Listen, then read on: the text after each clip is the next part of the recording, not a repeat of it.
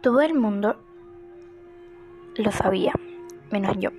Como es costumbre cuando estas cosas pasan, cada detalle era contado de manera distinta por los chismosos del pueblo, grandes y pequeños, altos y bajos, gente ruin y sin oficio que solo disfrutaban el vivir de habladurías y nada más. John lo robó, fue él, se escuchaba en una esquina.